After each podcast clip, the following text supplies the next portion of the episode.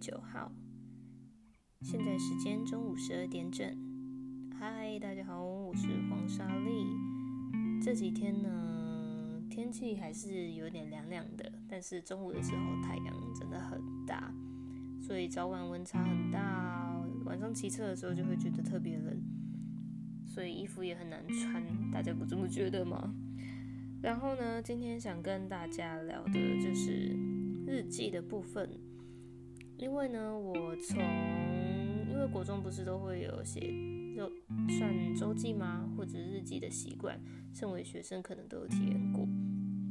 那也是因为这样子，我意外的发现，我其实蛮喜欢这种透过文字写下来，然后跟自己对话的一种感觉。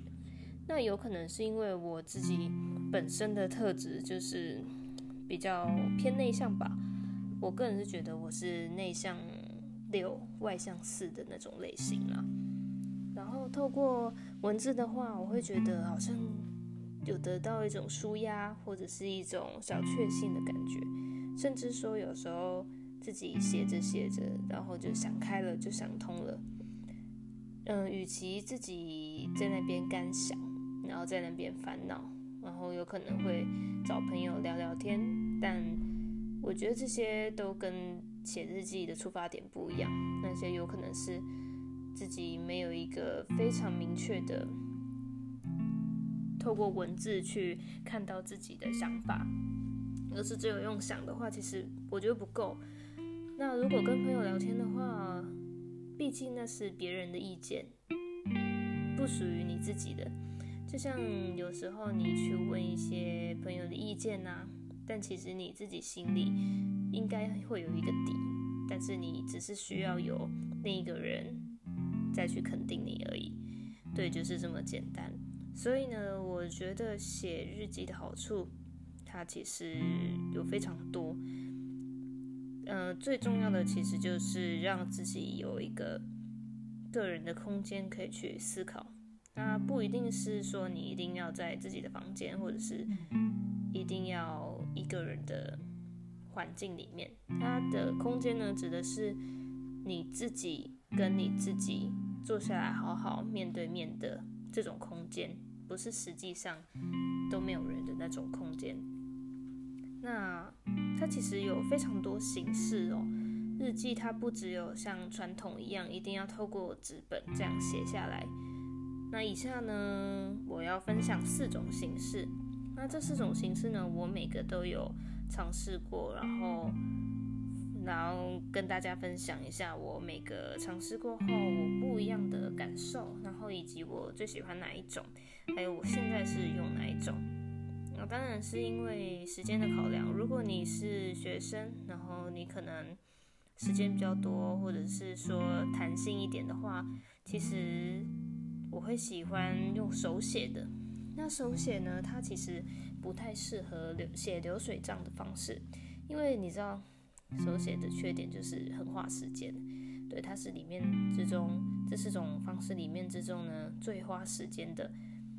那为什么我也蛮喜欢手写的？因为你把它写下来，你就很像把你自己的。想法，把自己的感受啊，或是甚至说烦恼啊，你都把它写下来，好像把它先放在这一边呢，然后就好像要跟你自己开一个会，然后好好的去聊一下这个话题。嗯，还有一个好处，它可以练手写字。如果你是一个很喜欢写字的人啊，或者是你有在练你的手写字，想要把它写好看一点，然后需要大量的文字去练习的话。那你还蛮适合手写的，但是也是需要花一点时间。通常我写手写要写一篇日记的话，可能要花一个小时哦。对，蛮蛮多的。那有一阵子，有一年多吧，我都是写手写，就是在我高一高二那段时间，然后一直到高二下学期，我时间就比较不够用了，之后我才改成现在第二种，就是打字的形式。那我觉得打字的话，算是比较符合现在年轻人，或是现在比较忙碌的社会啊，就是脚脚步都非常的快，没有时间可以去，嗯，腾出来一个小时，或者甚至更多的时间去好好的静下来思考。但没关系，我觉得这对我来说时间就缩短了非常非常多。我大概十几分钟或十分钟不到，我就可以把它解决了。那相对的来说，时间比较少，嗯，也比较不会觉得说哦很累啦。对于刚开始要培养这个写日记习惯的话，嗯，会比较适合一点。因为如果你每天都要好，我要腾出一个小时的时间。然后我就是这样坐下来，那我觉得可能不到不到三天，可能就放弃了吧。对于刚开始的，那如果你是一个真的很喜欢手写的，就还好。打字呢，你也可以透过，像我有朋友，他就是有被我感染，然后他也喜欢写日记，他是透过他自己的个人小账号啦，就是 Instagram 上面自己再创一个小账，然后他可以设私人啊，就是没有人可以看得到，甚至说。你想要让自己的另一半啊，或者自己很好很好的朋友看也可以，或者是说你都不要公开，你就设一个私人，然后你就自己打在上面。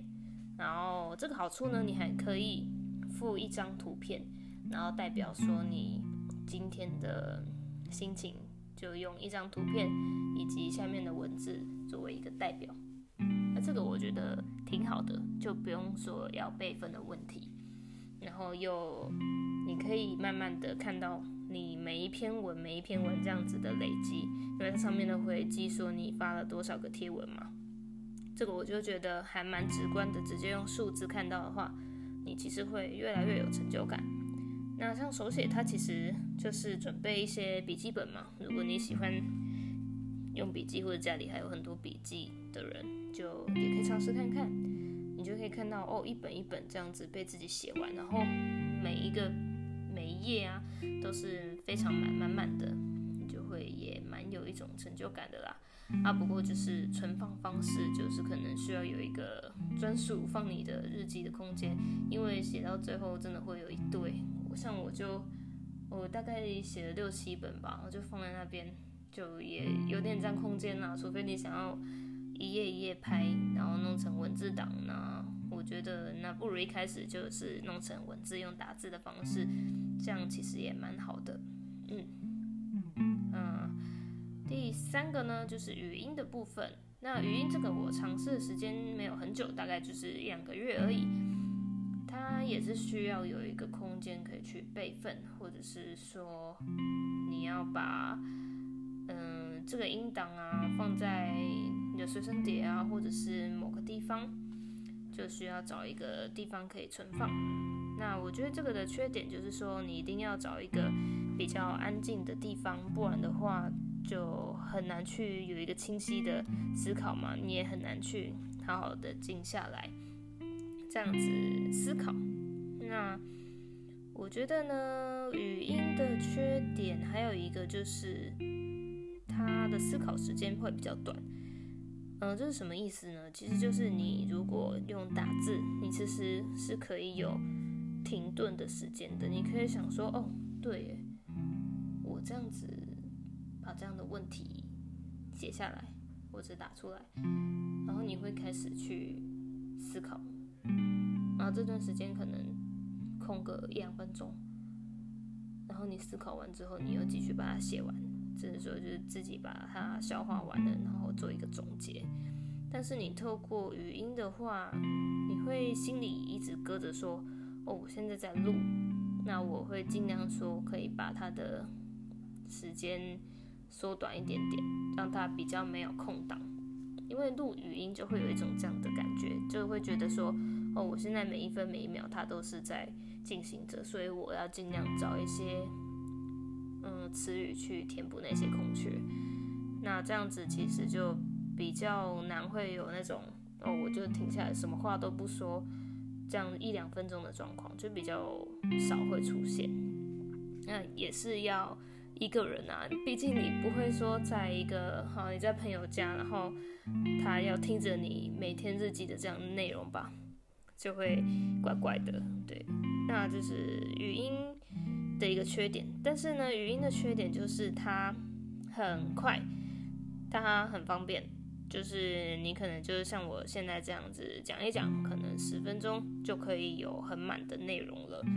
如果你是，但是这样我会觉得有点失去那个初衷啊。它虽然也是一种形式，那我觉得可能更适合流水账的部分。呃，就跟刚刚手写日记刚好是一个不一样的对比，它的优缺点不一样。那语音的话，我认为说你是今天发生很好玩的事情。然后你想要跟要想要自己留存下来，然后如果你刚好也是口条还不错，然后讲话很幽默风趣的话，其实透过语音的话，它可以更生动的去记录下你当天啊，或者是那个时候某一个特别的情境，然后透过有情绪、有声音这样子比较生动的表达，它的记录会比较呃有趣一点呢、啊。对，好，那可能也要设一个标题啊，不然的话，语音它就是你要点进去听，你才会知道里面是说什么。你可能就要再想一个标题，你可以简单一点，就打日期也可以。好，那最后一个模式呢，形式就是影片，第四个就是影片。那影片的话，它其实嗯，空间会占得比较大。就是你要储存的空间的话，它会比较麻烦一点点。那如果你是想要用那种 vlog 形式的话呢，它也有点类似流水账，不过就也是像我刚刚说的，它就失去失去了那种静下来思考的空间，然后可能会让你觉得哦，怎么越来越多事情要做，还要拍影片、当日记什么的。那这个呢，我会觉得，如果你是一个嗯。外貌形象变化比较大的，或者是说你今天就是特别去 settle 打扮呐、啊，我觉得你拍影片其实也是可以啦。那其实再拿出来的，再拿出来看的机会，其实也会比较大一点点。因为像前面那三个啊，你不一定会偶尔也会拿出来看，但影片的话，你可能诶、看到你就会点出来哦，原来我那时候是这样子的，因为毕竟。现在大家都是比较受视觉刺激的一个时代了，所以影片呢，如果你是想要偶尔又可以拿出来看的话，那我觉得还蛮适合的。那会更像说你要跟你自己对话，因为毕竟你是用呃自拍镜头嘛，你可以看到自己，你可以看到自己说这些话，或是抱怨的时候，或是很开心的时候。各种情绪，你可以很直观的像是照镜子一样，面对面的跟自己讲，所以各有优缺点。那其实这四种形式呢，都是可以共存的。你不一定一定只有，呃，我就是只要用手写。那有些东西其实用手写是有限制性的，那是会被局限的。那有些东西呢，你用影片的话。可能比较没有办法好好的去跟自己对话，但是它可以更直观的展现你那一天的样貌，你那一天的心情。那语音的话，其实对啊，就是跟影片有一个大同小异。那打字的话是最方便的啦，我个人目前比较多都是打字，然后语音影片吧，就这些。那早期是手写，那自己也是不排斥手写啦，有可能就是。嗯，自己比较想要乱写的时候，就会写一下。嗯，最后呢，其实我觉得要怎么养成呢？这个事情要从，因为也是从习惯的这个概念开始去讲。我之前也有拍一个跟习惯相关的话题，然后大家也可以去听看看哦。就是我认为，如果你刚开始想要。培养一个习惯，也就是说写日记的习惯的话，我认为你先从最简单的一句话开始。那这一句话呢，不要太过简洁，你也可以有一个逗号。然后这句话呢，就是可以概括、可以总结你这一天你所想的，或是你所体验到的。好，例如说，呃，我今天认识了一个人，然后那个人。他跟我分享了很多他那个职业相关的东西，然后我可能今天的总结就是隔行如隔山，嗯、要好好的思考自己适不适合那个行业，然后最好之类的，对。然后你只要这样子，每天先从一句话开始，那渐渐的你可能会有更多的想法。啊，时间呃几个月后都没关系，你要三四个月都是记录一句话也没有关系，但是你会知道说你之后要慢慢的再增加下去。然后渐渐的可以把它浓缩成，哦，我对于今天有什么感触，或是我遇到什么很感动的事情，然后有很生气的事情，或是觉得很不可理喻，什么任何事情都可以，然后透过文字这样子写下来的话，嗯，其实真的会有一个很好很好的一个回馈啦，对于自己跟自己对话的一个回馈。真的就是像我刚刚说的，很像坐下来跟自己好好的开会，一个自我检讨的一个时间。嗯，如果呢，你每天都这样子回想的话，那你就会觉得说，会更好的去理解自己吧。我觉得会更加的认识自己，这真的是一个很好的认识自己的一个方式。所以很多人其实都推崇说。要有写日记的习惯啊，要培养出这个习惯啊。大家可能觉得哇，很多人都听到，呃，我不一定会直接跟别人讲啊，但是有的人会说，诶，我在干嘛？我就说我在写日记啊。